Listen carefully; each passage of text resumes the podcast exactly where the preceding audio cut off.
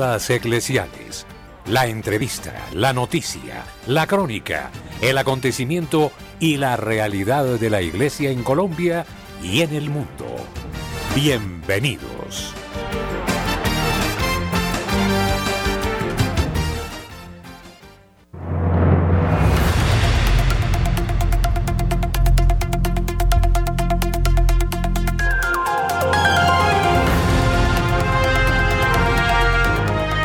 ¿Qué tal, apreciados oyentes? Bienvenidos a la información. 8, un minuto en la mañana. La actualidad de la noticia en Colombia. En el mundo les estamos saludando Luis Fernando López, el padre Germán Acosta.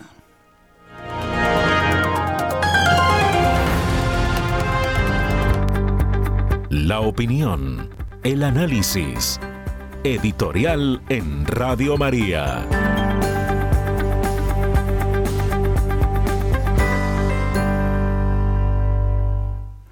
Un hecho que no dudo en calificar de carácter histórico se ha dado en el país de Argentina. La maquinaria kirchnerista que se afianza sobre los criterios y principios de Perón ha caído, ha caído democráticamente. Javier Milei obtuvo una votación que fue realmente aplastante algunos la califican de paliza, con más de un 52% eh, eh, de los votos eh, contra el candidato que quería apartarse de la línea kirchnerista por oportunismo, pero que era el ministro de Economía en ese momento, Massa, el ministro que se postulaba como presidente. Indudablemente el pueblo argentino venciendo los miedos y hasta el terror de las últimas horas por parte de la línea kirchnerista, vencieron estos obstáculos y miran hacia Javier Milei. No se trata de hacer una defensa de Javier Milei o de decir que va a ser el non plus ultra o el Bukele de Argentina, eso no lo sabemos. Pero lo cierto es que ha caído una dinastía, una dinastía que se amparaba detrás de una demagogia de subsidios que finalmente empobrecieron al país, una casta absolutamente corrupta que eh, supo ampararse detrás de un proteccionismo al estilo de Evita Perón, pero que finalmente eh, era decadente, miserable, y el pueblo así lo ha declarado, es algo impresionante. Pero Voy a traer en este editorial las palabras de la periodista Laura Vergara desde eh, Córdoba, Argentina, una de las plazas fuertes eh, donde Milei eh, obtuvo un alto número de votantes en el balotaje final. Entonces, escuchemos el clamor de un pueblo en la voz de Laura Vergara, de un pueblo que realmente y es increíble que eso suceda en Argentina, otra potencia mundial en alimentación y en desarrollo, gente culta, gente eh, de origen muy europeo, muy italiano en la mayoría de los casos, que se preciaba y se sigue preciando por su nivel intelectual, que haya caído en semejante grieta. Pero escuchamos ahora a Laura Pereira desde Córdoba, Argentina.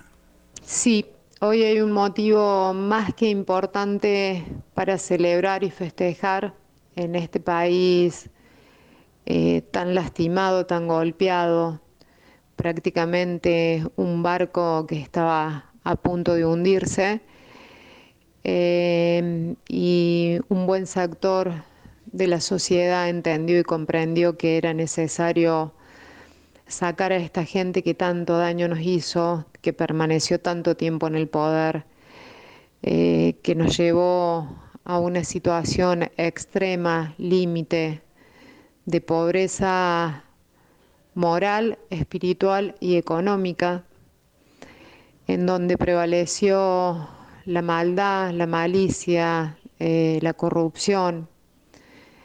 Y bueno, nos vimos en una encrucijada porque los candidatos eran dos, obviamente, y tal vez no había una plena convicción de un sector hacia Javier Milei, pero entendimos y comprendimos que era la única opción. Em, que continuara eh, este gobierno eh, era aceptar que siguiéramos en la decadencia moral en la cual eh, nos vimos sometidos durante tanto tiempo. Entonces era necesario un cambio y bueno, rogamos a Dios, imploro a Dios que Javier Milei esté a la altura de las circunstancias, que no defraude al pueblo, que entienda y comprenda que estamos muy necesitados de un gobierno a la altura de las circunstancias y que defienda al pueblo y a este país que le ha dado un voto de confianza eh, y que no nos defraude. Es, es mi más sentido deseo por, por mi pueblo, por el país que amo, por el país que es mi segundo hogar. Y bueno, como en todas las cosas, ponerle mirada en Dios, orar fervientemente por el nuevo candidato, para que tenga la templanza, la sabiduría y la humildad necesaria para tomar las decisiones adecuadas, para no dejarse doblegar por el mal. Y ojalá, ojalá empecemos a ver cambios positivos y prósperos para nuestro país. Desde acá, desde Argentina, te mando un abrazo muy grande, muy grande. Eh, te envío un mensajito porque estás siempre en mis pensamientos, porque sé que tenés un respeto muy elevado por mi país, porque me has dado la posibilidad de muchas veces contar la realidad que nos toca vivir, que tanto se asemeja a situaciones lamentables que se viven en Colombia también. Y bueno, que viva la patria, que viva la patria y que Dios esté entre nosotros, que ilumine al nuevo candidato y, y que salgamos adelante. Abrazo enorme, enorme, siempre en mi corazón, en mis pensamientos y en mis oraciones estás presente. Gracias, Padre Germán. Nuestros corresponsales tienen la palabra en Notas Eclesiales.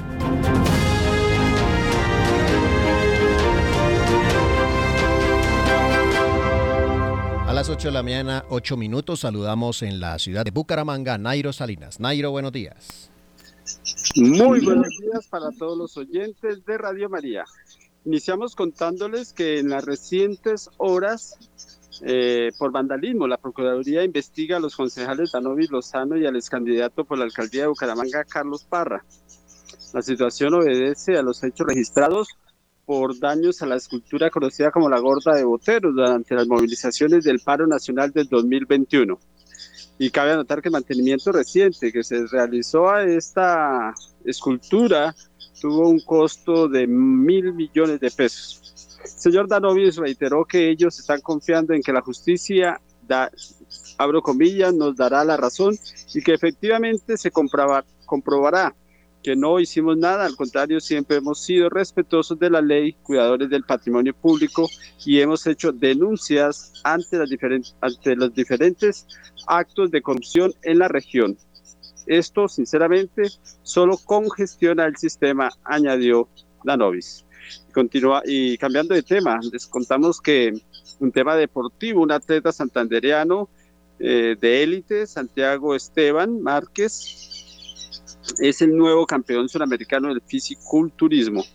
El deportista de 22 años triunfó en un torneo internacional celebrado en Lima, Perú, al que concurrieron los mejores exponentes de la especialidad entre el 9 y el 13 del pasado eh, del, 13 de noviembre. El torneo fue avalado por la Confederación Suramericana de Fitness y Fisiculturismo. Para Márquez es el primer triunfo en una salida internacional. Con este logro ganó el derecho a participar en el Campeonato Mundial que se va a efectuar en una sede que está aún por determinarse, ya sea España o Emiratos Árabes Unidos en un año. Finalizamos contándoles que sigue la peregrinación de la imagen de la Santísima Virgen de Guadalupe aquí en el área metropolitana y tendremos pues la intronización el próximo 12 de diciembre en la parroquia, en la cumbre donde va a estar el santuario mariano.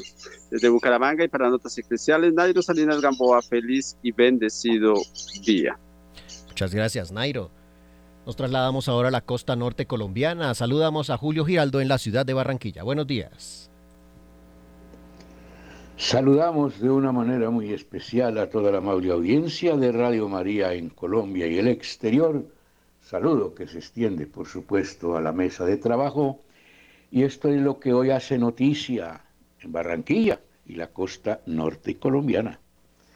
Alcalde ya por decir saliente de Barranquilla, Jaime Pumarejo, envía a todos los congresistas y representantes de la costa norte un proyecto para que esta situación de orden público que se vive en todo el país tenga alguna solución.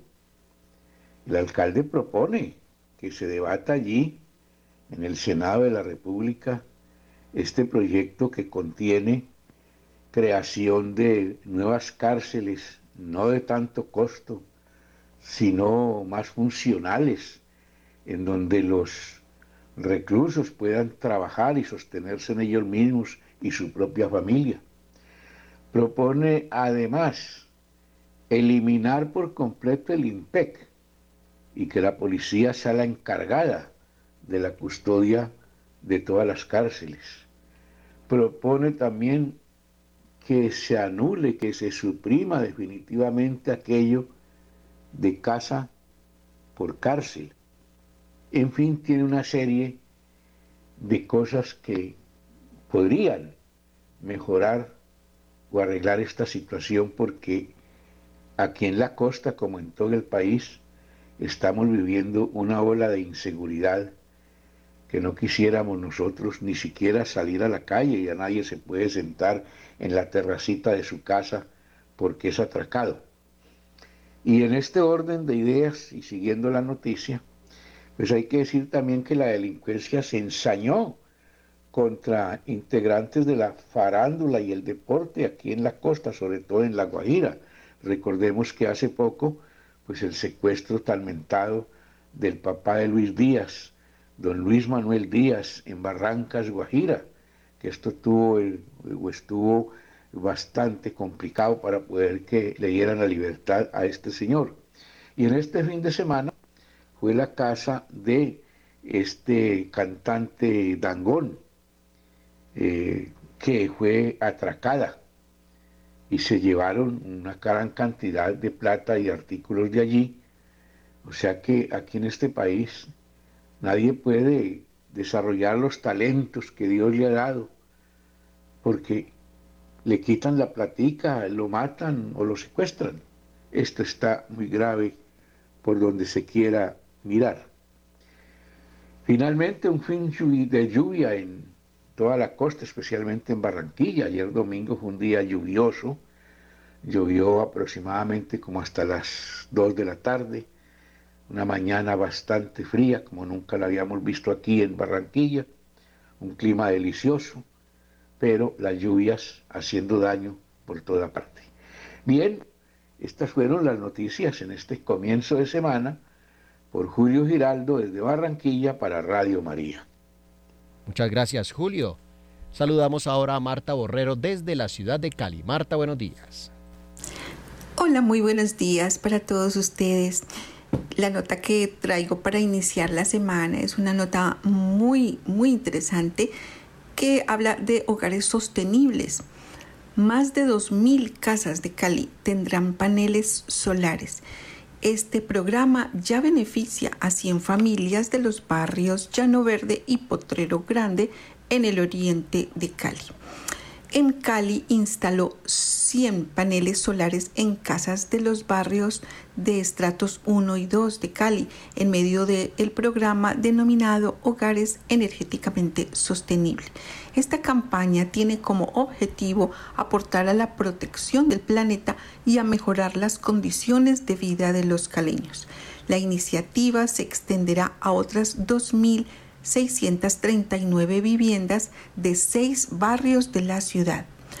Juan Camilo Vallejo, director ejecutivo del Fondo de Energías No Convencionales del Ministerio de Minas, señaló que se trata de un programa modelo en el país que podría ampliarse a otras regiones.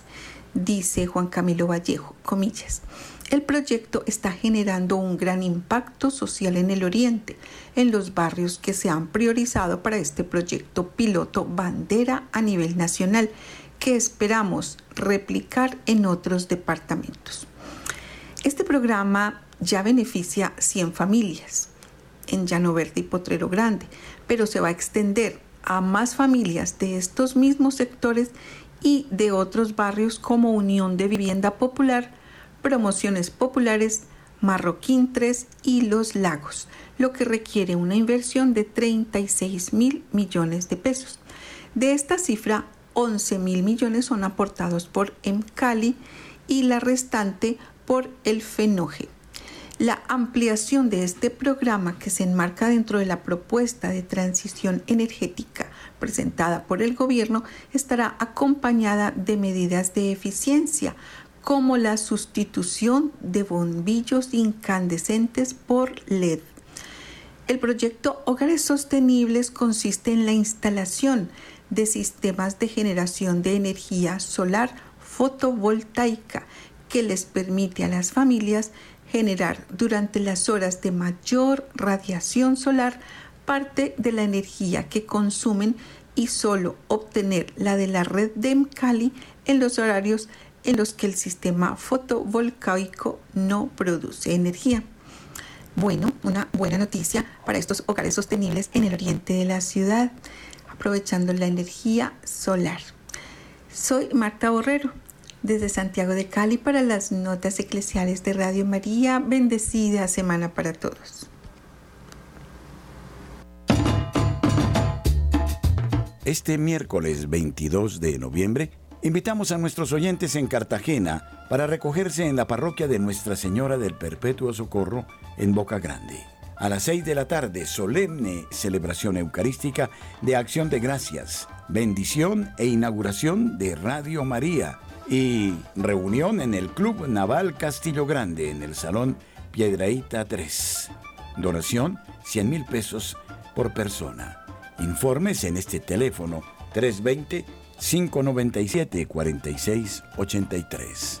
Inauguración de Radio María en Cartagena.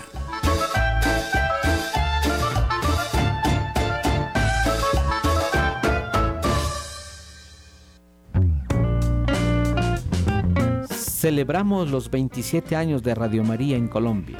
Les presentamos a todos ustedes la nueva Agenda 2024 conmemorativa a San José es un regalo que todos debemos tener. Ofrécela a tus hermanos, a tus amigos, por Navidad o por Año Nuevo.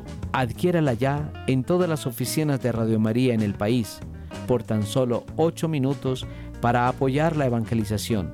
8 minutos que usted le regala a la Madre de Dios. La nueva agenda Radio María 2024. 27 años de Radio María en Colombia es gracia y presencia. Descubren organización secreta y satánica que lucha contra la herencia judeocristiana y chantajea a niños por Internet, una secta pedófila satánica descubierta por el FBI después del arresto de un hombre de Queens hace dos años. Es una rama de una organización neonazi mucho más antigua que quiere destruir la civilización occidental, según una organización sin fines de lucro en el extranjero y que mm, tiene odio hacia los cristianos. Las autoridades federales se toparon con esta... Mm, eh, realidad de una banda que en Almeida, eh, con un delincuente convicto de Queens de 23 años, arrestado con un arma en noviembre de 2021. la comuna de Asquerosos, poco organizada, parece estar intensamente interesada en atacar a los niños en Internet para luego amenazarlos, intimidarlos o chantajearlos para que registren actos de automutilación, abuso animal, actos sexuales e incluso sus propios suicidios, según una advertencia emitida por el FBI a principios de este mes.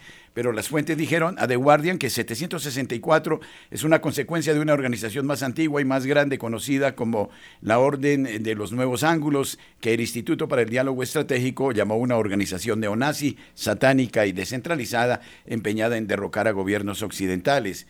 El grupo comúnmente conocido como 090 eh, es la herencia de quienes corrompen la sociedad moderna, una organización independiente de derechos humanos sin fines de lucro con sede en eh, Londres.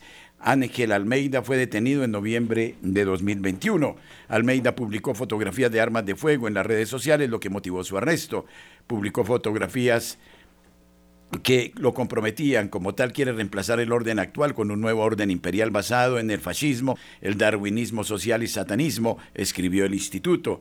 Se anima a los seguidores de 09A a cometer actos aleatorios de violencia externa, agresiones sexuales y sacrificio de víctimas humanas para acelerar el colapso del sistema occidental judeocristiano, añadiendo que la ideología de género se ha vuelto más influyente entre estos casos en los eh, hechos neonazis de los últimos años.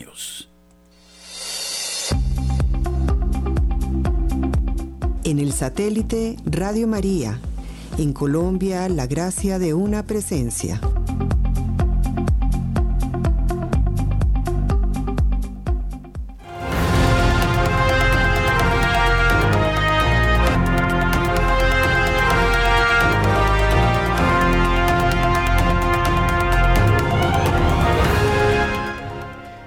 Y el arzobispo de Bilbao denuncia la realidad que se vive en España.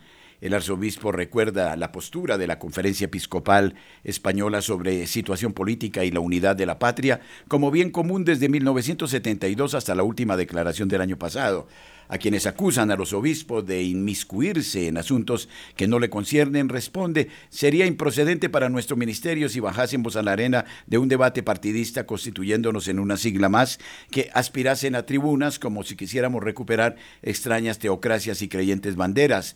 Nuestra clave no puede ser política, aunque hagamos crítica a algunas derivas de gobernanzas administrativas o legislaciones vinculantes, nuestra clave debe ser moral y añadió, desde el Evangelio, la tradición cristiana y la doctrina social de la Iglesia, tenemos algo que decir, aunque no seamos un sindicato ni una asociación. En ese sentido, me permito señalar que solo la verdad nos hace libres y el engaño siempre esclaviza, por lo que quien usa y abusa de la mentira como arma política no tiene credibilidad y lo acusan sus propias trampas. A continuación, hace un análisis de España que la insolidaridad chantajista entre regiones autonómicas como moneda de cambio para inconfesables prebendas, divide y crispa, mientras que la verdadera igualdad solidaria es la única que fraterniza en la justicia, que la venganza tergiversadora al reescribir la historia no sucedía imponiendo su relato partidista, reabre heridas en una sociedad que vuelve a enfrentarse que en un Estado de Derecho no se pueda socavar la independencia de los poderes públicos, acorralando y manipulando la judicatura y la fiscalía para amañar la ley, impunemente poniendo en riesgo la misma democracia que en aras de una eh, de las investiduras importantes del país un eh, gobierno se alíe con quienes han delinquido de tantos modos con golpismo independentista, corrupción insidiosa, malversación económica y escondrijos eh, de eh, prófugos, o menos aún con quienes mercadearon con sangre inocente en acciones terroristas. También que la ideología envenena a las nuevas generaciones con una educación que es manipulada de la ciudadanía a corto, a medio y a largo plazo, narcotizando el alma y la mirada de quienes gregariamente quedan hipnotizados como pueblo. Y añade el ataque a la ley natural, la familia y el derecho a la vida. Si a esto añadimos que se llama eufemísticamente un proyecto de progreso, lo que supone la destrucción de la familia, la confusión antropológica y la homicida manipulación de la vida, estamos ante un horizonte grave que como cristianos tenemos la obligación de advertir con audacia, denunciarlo con arrojo y presentar la bondad y la belleza de su contraria alternativa. Por último, concluye que la crisis no se trata de la secular polémica entre la izquierda y la derecha. Cabe otro tipo de política que no sea deudora de la mentira torticera, de la división insidiosa, del chantaje tramposo, de la destrucción del Estado de Derecho, dejando la democracia herida, de las diversas ideologías tóxicas y destructivas. La mm, patológica aspiración continúa con un delirio egocéntrico que eh, descalifica a quien gobierna esta mm, situación no es de derecha ni de izquierda, sino una situación de inmoralidad que debemos eh, denunciar, ha dicho el arzobispo de Oviedo, España. Radio María en la ciudad de Santiago de Cali invita a la Cena Mariana en acción de gracias a Dios y a los oyentes por su fidelidad. Estaremos en el Club de Ejecutivos en la avenida Cuarta Norte número 23 DN65, piso 9, en el barrio San Vicente. Nos encontraremos a las 7 de la noche el próximo viernes 24 de noviembre de 2023. Mayores informes a nuestros números de teléfono 602 514 2641 y al móvil 316 690 5632. Donación 150 mil pesos. Gracias por ser de casa. Bienvenidos a los espacios de Radio María. Les esperamos. Bonitos son tus paisajes, Valle del Cauca. Bonitos cañaverales que mece el viento.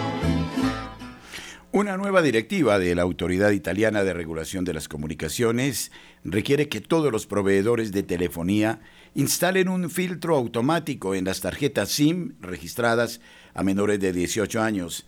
Este filtro tiene la finalidad de bloquear contenido considerado peligroso para los menores, según informa HD Blog.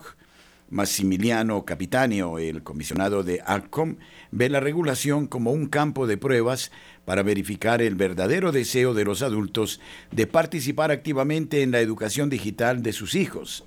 Espera que se promuevan los controles parentales y concientice a los padres sobre su existencia. Actualmente ACOM también está trabajando en más regulaciones sobre la verificación de edad en las redes sociales, explica Capitanio a venir en Italia. Los menores de 14 años no pueden utilizar las plataformas, pero esta norma se viola regularmente. Además, la autoridad busca un mayor control sobre el papel de los influencers en línea, señala Capitanio. Eh, la directiva restringe contenidos que contengan pornografía, juegos de azar y apuestas, venta de armas, violencia, odio y discriminación, prácticas perjudiciales para la salud, así como contenido relacionado con sectas. Además, los menores ya no podrán navegar de manera anónima en la web ocultando su edad. Si se registra una tarjeta SIM a nombre de los padres de los niños, el filtro no se instalará automáticamente advierte el diario Avenire. Sin embargo, los padres pueden activarlo de forma gratuita enviando una solicitud al proveedor. Además, pueden instalar un filtro en su enrutador Wi-Fi que, eh, que suele ser el medio más habitual por el que los menores navegan por Internet. Avenire califica la legislación como un paso significativo hacia una red más segura. Al mismo tiempo, destaca la importancia de la colaboración de los padres en el proyecto, ya que son ellos quienes tienen que verificar si el filtro funciona o solicitar la instalación del mismo en los teléfonos de sus hijos. Al mismo tiempo, el filtro proporciona temas de conversación entre padres e hijos. Massimiliano Capitano, director de ACOM, ve la regulación como un campo de pruebas para verificar el verdadero deseo de los adultos de participar activamente en la educación digital de sus hijos. Espera que promueva los controles parentales y concientice a los padres sobre su existencia. Actualmente ACOM también está trabajando en más regulaciones sobre la verificación de edad en las redes sociales, explica Capitanio a Avenire. En Italia, los menores de 14 años no pueden utilizar las plataformas, pero esta norma se viola regularmente. Además, la autoridad busca un mayor control sobre el papel de los influencers en línea, señala Capitanio. La medida tomada por el Estado italiano está en la línea de lo que se hace en Francia, que el pasado mes de octubre vio cómo los tribunales han ordenado bloquear a los eh, webs eh, que tienen eh, material pornográfico y que no requieren la verificación de la edad. Esta la lucha que se da desde el campo digital para el bien de los menores.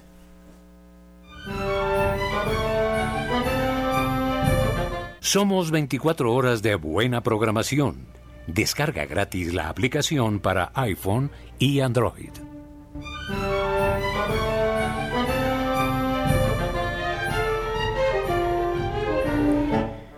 Según el Vaticano, vemos a Buda y a Jesús como grandes sanadores.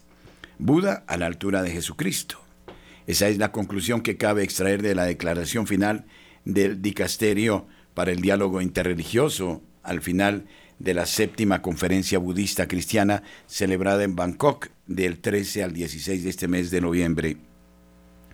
El texto afirma que nadie se salva solo porque estamos interconectados y asegura que la oración y la meditación cambian las cosas. Pide además despertar la energía espiritual de budistas y cristianos.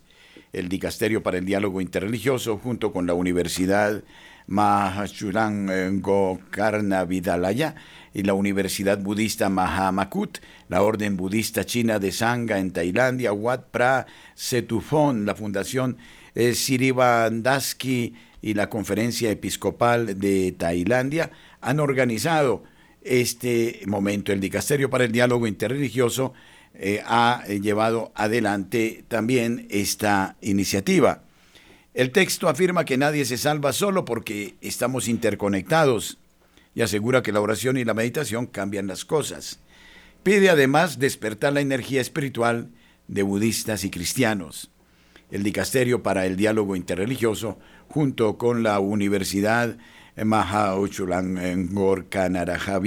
Halaya, la Universidad Budista Mahamakut, la Orden Budista China de Sangha en Tailandia, Wat Pra Chetupon, la Fundación Serivadanaski y la Conferencia Episcopal de Tailandia han organizado el séptimo coloquio budista cristiano que ha tenido lugar en Bangkok este 13 eh, de noviembre hasta el 16. Al final del mismo, el Dicasterio Vaticano ha publicado una declaración en la que se afirma que la humanidad de hoy está viviendo en un mundo que cambia rápidamente con consecuencias positivas y negativas para la familia humana y la tierra.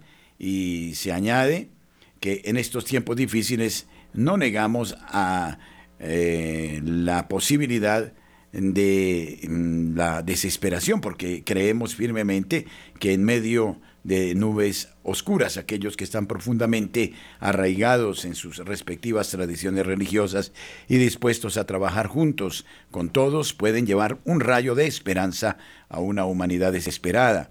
Y entonces el texto del documento vaticano pone a la par a Buda y a Jesucristo.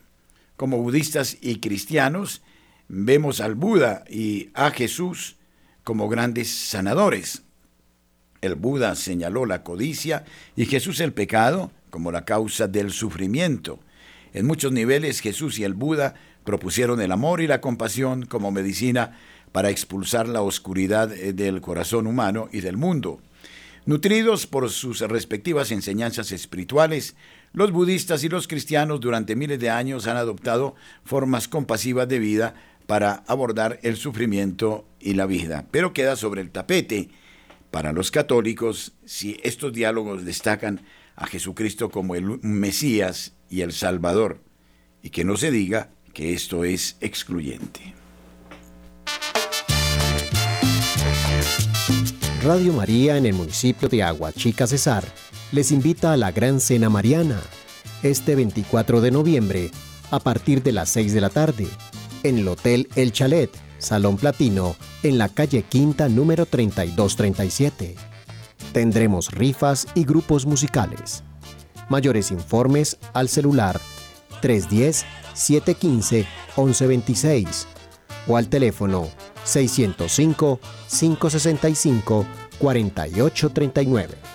Donación 60 mil pesos. Los esperamos.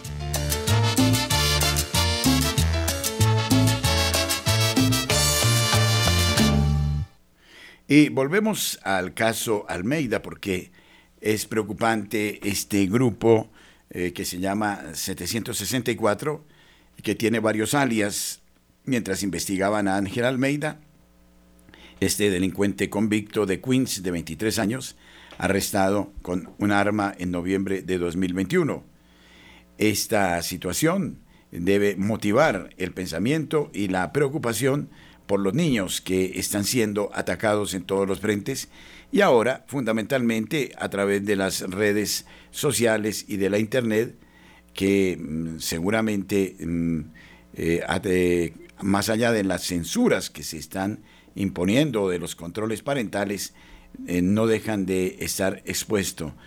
Así eh, la situación no podemos tampoco negar que detrás de esto existen personajes peligrosos como los ha definido el FBI y que mm, muy bien pueden ser también incluso causa eh, de eh, terrorismo en muchos lugares del mundo. Pero en una entrevista exclusiva con LiveSide News, el cardenal Miller explicó su visión del sínodo al que asistió como participante. El cardenal Miller afirmó que se tenía más bien la impresión de que todo iba en una dirección determinada, porque entre los participantes invitados, aparte de los elegidos por las conferencias episcopales, se eligieron deliberadamente personas que de alguna manera estaban cerca del LGBT, que estaban a favor del diaconado de las mujeres, o que dicen que los laicos deben participar en el liderazgo, en el poder. Sin embargo, los organizadores negaron oficialmente que el sínodo estuviera diseñado de esta manera, señaló el cardenal Miller. Así, estos temas que fueron destacados en el sínodo alemán también surgieron una y otra vez en las discusiones preliminares internacionales, dijo el cardenal. Desde ese momento, el cardenal Miller califica la vía sinodal alemana de anticatólica, según el cardenal alemán estas cuestiones se basan en el supuesto de que la Iglesia es algo anticuado y debe adaptarse a los tiempos, y luego debemos reequiparla con estas ideologías contemporáneas. El cardenal Miller enfatizó que muchas de las jerarquías son incapaces de entender que la ideología detrás de algunos proponentes del sínodo tiene como objetivo socavar el matrimonio y la familia bajo estos eh, principios que eh, tienen el pretexto de revestirse de lo pastoral. Pocos son capaces de analizar que no se trata de acompañar pastoralmente a las personas, sino que en realidad se trata de una manera anticristiana de destruir ideológicamente a la familia, destruir el matrimonio, dijo Miller a Live News. Porque si lo relativizas y llamas matrimonio a toda unión posible, ¿qué es entonces el matrimonio? Si dices que A es igual a B, ¿qué es entonces A? Y ese es el punto, dice el cardenal Miller.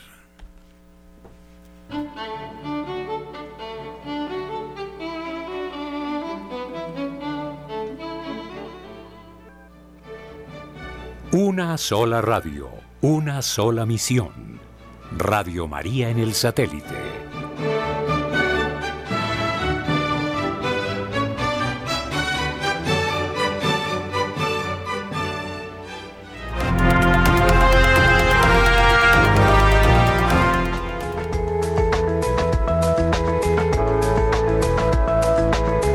Todas las horas en Colombia, Radio María es su compañía.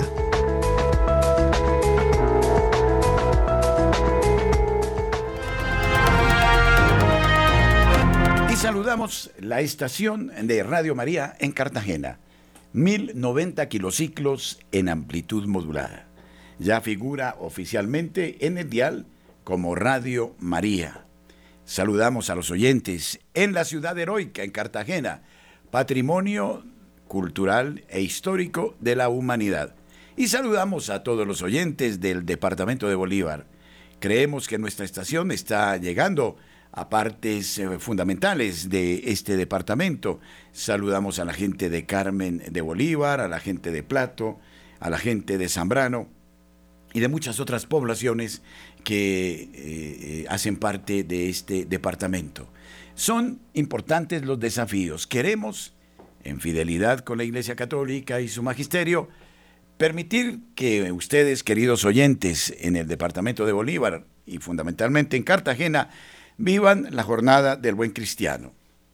Intentaremos enseñar el catecismo de la Iglesia Católica y distintas materias teológicas. Daremos participación amplia a las iniciativas de la Arquidiócesis de Cartagena. Tendremos corresponsales que nos eh, mantendrán permanentemente actualizados sobre los hechos que eh, eh, se suceden en esta región del país. Así entonces, Radio María en Barranquilla, Radio María en Cartagena se unen prácticamente, se enlazan porque la radio, nuestra Radio María en Barranquilla, llega hasta un punto donde al agotarse su señal comienza la señal de Cartagena. Bueno, esperamos que ustedes, oyentes amables, y todos los grupos marianos que de suyo son numerosos en eh, esta parte de la geografía del país, aprovechen la oportunidad de hacer presencia en nuestra radio, de apoyarla con entusiasmo. Sabemos que Cartagena es una ciudad gloriosa que mm, guarda una huella histórica fundamental para el país, que es una ciudad internacional, turística, de grandes eventos.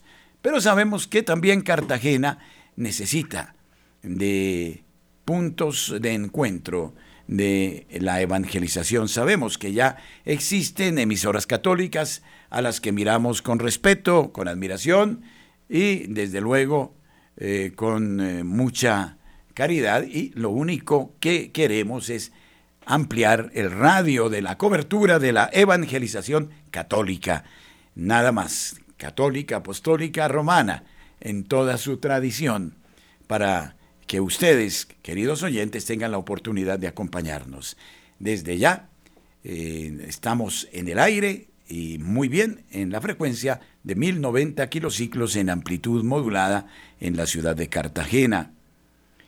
El próximo miércoles tendremos una solemne celebración eucarística en la parroquia de Nuestra Señora del Perpetuo Socorro en eh, eh, la ciudad de Cartagena y luego una recepción eh, que mm, oficialmente abre a nuestros oyentes a la realidad de Radio María en la apasionante y muy amada ciudad de Cartagena y en todo el departamento de Bolívar. Este miércoles 22 de noviembre invitamos a nuestros oyentes en Cartagena para recogerse en la parroquia de Nuestra Señora del Perpetuo Socorro en Boca Grande. A las seis de la tarde, solemne celebración eucarística de acción de gracias, bendición e inauguración de Radio María y reunión en el Club Naval Castillo Grande en el Salón Piedraíta 3. Donación 100 mil pesos por persona. Informes en este teléfono 320 597 4683. Inauguración de Radio María en Cartagena.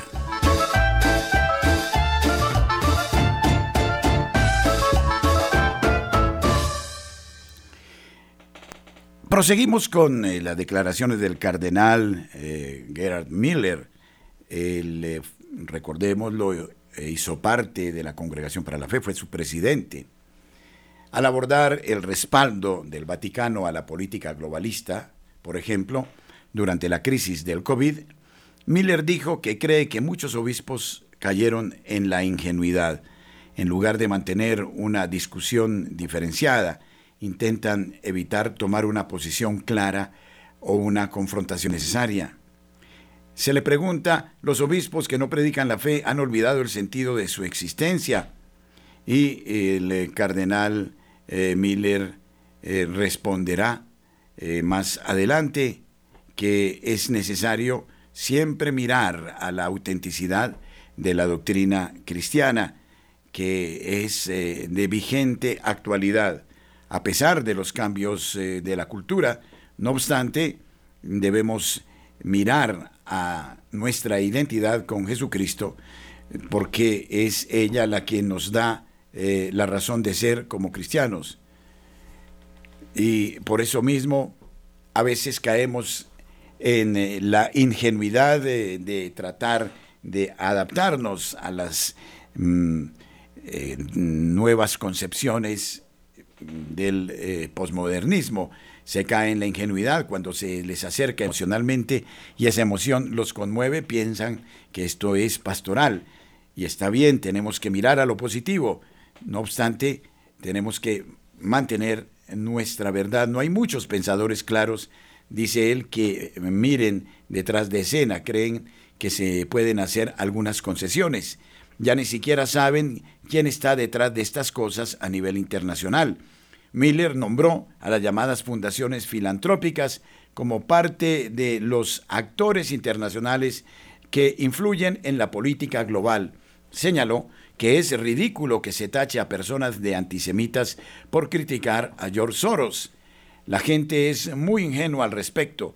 Los multimillonarios del Foro Económico Mundial de Davos solo quieren lo que es bueno para el mundo y los globalistas solo quieren que todos estén protegidos de las enfermedades mediante la vacunación, afirmó Miller en tono sarcástico. La gente no quiere ver que a los globalistas solo les interesa ganar mucho dinero con la vacunación masiva, que persiguen objetivos completamente diferentes. Pero ellos, los ingenuos, quieren tener una visión armoniosa del mundo. Esta confrontación a nadie realmente le gusta eso. El cardenal alemán continuó diciendo que las élites globalistas no son gobernantes legítimos del mundo y que están utilizando su filantropía como herramienta de propaganda. Objetivamente está bastante claro. No puede ser cierto que el 1% de la población mundial posea todo y el resto prácticamente nada, afirmó, incluso si parecen filantrópicos. Desgraciadamente es solo fachada y propaganda. Y ninguna de estas personas está legítimamente eh, elegida eh, dentro de la democracia como un Estado constitucional. No son elegidos según las enseñanzas eh, de la Iglesia, sobre todo en el campo social, Toda persona tiene derecho a una vida digna, señaló Miller. El cardenal alemán lamentó el bajo nivel teológico del sínodo sobre la sinodalidad que consideró deliberado.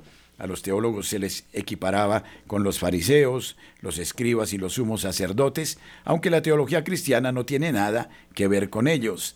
La teología cristiana no es escribalismo ni partido farisaico, sino que sirve para interpretar la palabra de Dios y defenderla lógica y racionalmente.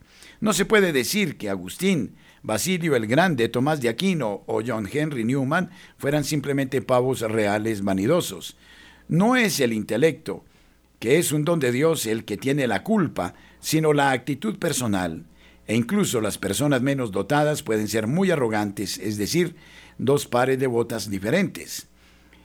Es decir, no se pueden comparar, pero esto se está confundiendo deliberadamente aquí solo para mantener el argumento teológico. El cardenal Miller hizo sugerencias sobre por qué el documento final del sínodo resultó ser más dócil de lo esperado. Estas las apreciaciones muy interesantes del cardenal Miller. Eh, además, eh, señala que eh, tal vez porque ya hubo mm, algunas críticas no solo expresadas públicamente, sino en las pausas para el café. Durante el sínodo, por supuesto, también hubo algunos obispos con experiencia teológica que se dieron por vencidos ante el nivel bajo teológico que prevalecía. A este respecto, Miller afirmó que la resistencia de los críticos del sínodo valió la pena, ha dicho en esta importante declaración, un hombre que es realmente experto en teología y que ha mantenido una gran experiencia en eh, su trabajo con la Santa Sede. En Colombia, 8.50 minutos en la mañana.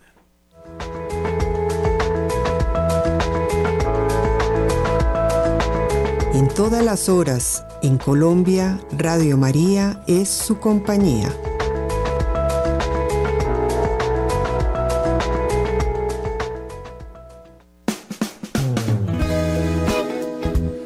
Cada año, queridos oyentes, somos convocados a la cena de gala de Radio María.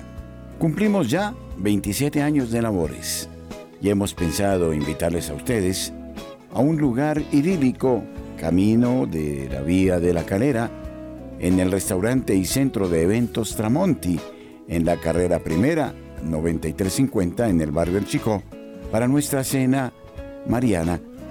Ustedes son invitados de honor. Pueden hacer sus reservas en este número de teléfono 320-289-4744.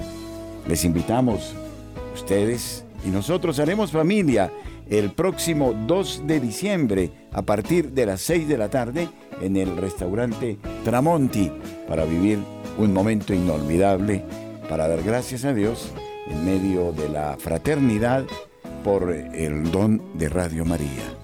Les esperamos ese 2 eh, de diciembre, un sábado en la tarde, a partir de las 6, momento que será de particular gozo para todos.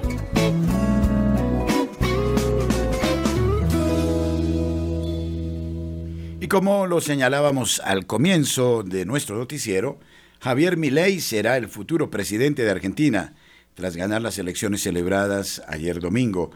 El político libertario obtuvo el 55.7% de los votos contra el 44.3% del peronista Sergio Massa. La diferencia es muy superior a lo que indicaban las encuestas, que preveían un resultado ajustado. En su primer discurso como presidente electo, Milei ha recordado que la situación del país es crítica y no hay lugar para la tibieza. Milei se ha impuesto en 21 de las 23 provincias argentinas y en la capital. Su triunfo ha sido holgado en provincias del centro del país como Córdoba y Mendoza. En sus primeras declaraciones ha dicho, Buenas noches a todos sobre todo a los argentinos de bien. Hoy comienza la reconstrucción de Argentina. Hoy volvemos a abrazar las ideas de la libertad. El modelo de la decadencia ha llegado a su fin, no hay vuelta atrás. Los resultados de este modelo están a la vista de todos.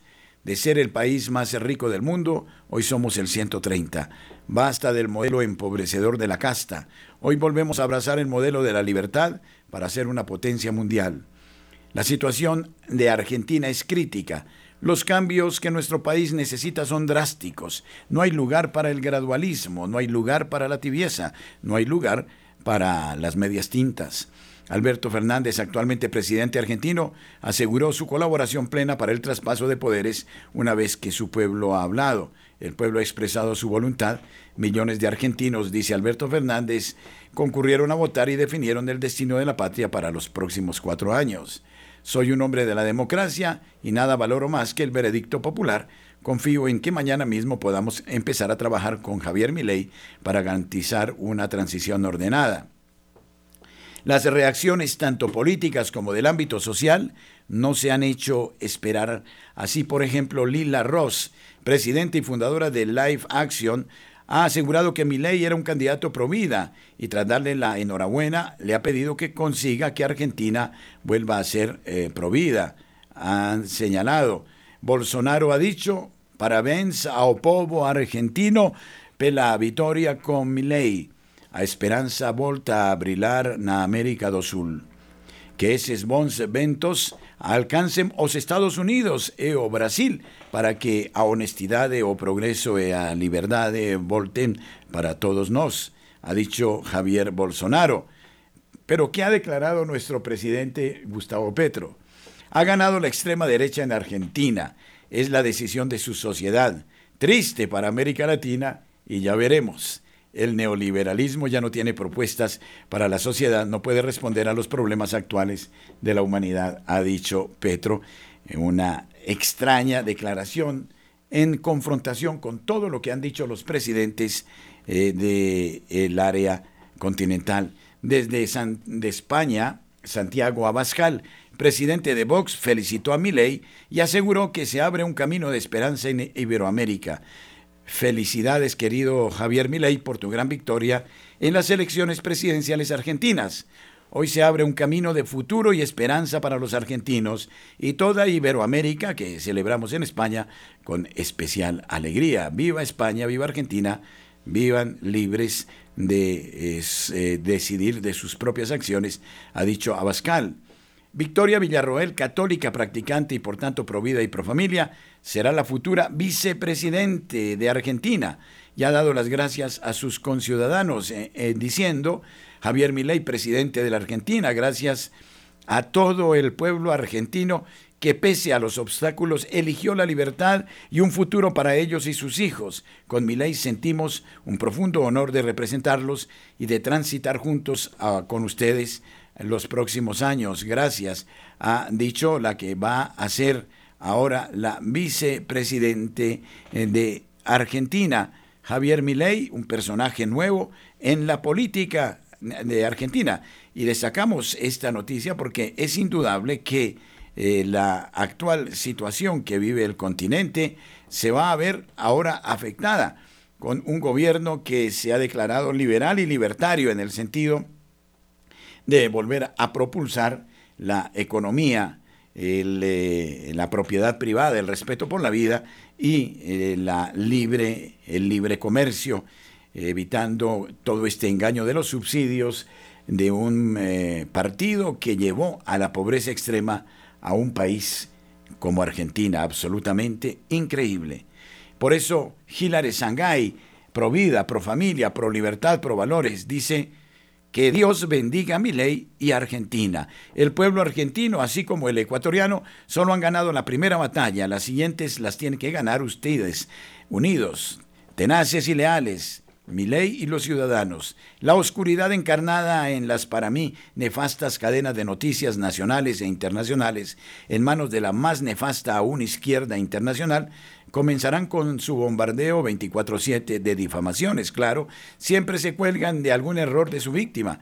Paralelo a ellos, comienzan a financiar y fomentar violencia y huelgas. En su caso, podrían partir de lugares cercanos a sus fronteras con Chile y Bolivia. Parece que sobre todo Evo, Lula y Petro tienen la siniestra voluntad de sembrar caos sobre los países que no votan por el socialismo. Ojalá que nuestro Papa eh, no lo reciba con esa frialdad y cara agria como lo hizo con otro Provida, dice esta declaración. El presidente Trump, por ejemplo, es obvio y no podemos entender por qué es tan permisivo eh, y por eso mismo, ojalá que todos mm, ayudemos para que América Latina encuentre un pulmón y pueda respirar. Queridos oyentes de Radio María, en Bucaramanga, les recordamos que la única persona autorizada para recibir las donaciones a nombre de la Asociación Radio María de Colombia es la señora Doris Álvarez. Ningún motorizado ni ninguna otra persona tiene autorización por parte nuestra, sino ella. Por eso, comuníquense para hacer sus donaciones a domicilio al 300 380 7678. De esta manera aseguran que su donación llegue a buen puerto. Gracias, Dios los bendiga. Y un evento interesante, se ha hallado un himno a la Virgen del Olvido de gran calidad musical compuesto en 1857 el Monasterio de Concepcionistas Franciscanas de Madrid acogerá este lunes la presentación de la biografía de Sor Patrocinio, la monja de las llagas, obra del historiador Javier Paredes. En el evento se presentará el himno a la Santísima Virgen del Olvido, recuperado recientemente. Su autor, Antonio Mercé, lo compuso en 1857. La presentación contará con la presencia de la Madre Piedad Luna, abadesa del convento de Caballeros de Gracia en Madrid. Eduardo Forment, filósofo y catedrático emérito de metafísica en la Universidad de Barcelona, Francisco Marhuenda, director del periódico La Razón, Octavio Ruiz Manjón, académico miembro de número de la Real Academia de la Historia, y el autor de la biografía de Sor Patrocinio, Javier Paredes, catedrático emérito de Historia de la Universidad de Alcalá de Henares. Fechas atrás, se ha hecho pública eh, la partitura del himno a la Santísima Virgen del Olvido, compuesta en 1857 por Antonio Mercé. que había permanecido precisamente en el olvido durante más de siglo y medio, a pesar de que su gran calidad musical, tal y como atestigua el experto José Luis Palazón Martínez en un estudio publicado en la web dedicada a Sor Patrocinio. Recientemente el profesor Paredes informó sobre la autenticidad de la reliquia de Sor Patrocinio cuya causa de beatificación se lleva a cabo, está en marcha y atestigua los estigmas que llevó la monja durante largos años en su vida. Luis Fernando López, Camilo Ricaurte y este servidor, el padre Germán Acosta, han traído a ustedes la actualidad de la noticia en el mundo, los hechos de mayor interés. Esperamos que ustedes y nosotros sigamos haciendo familia, la familia de María, Radio María, Gracia y Presencia.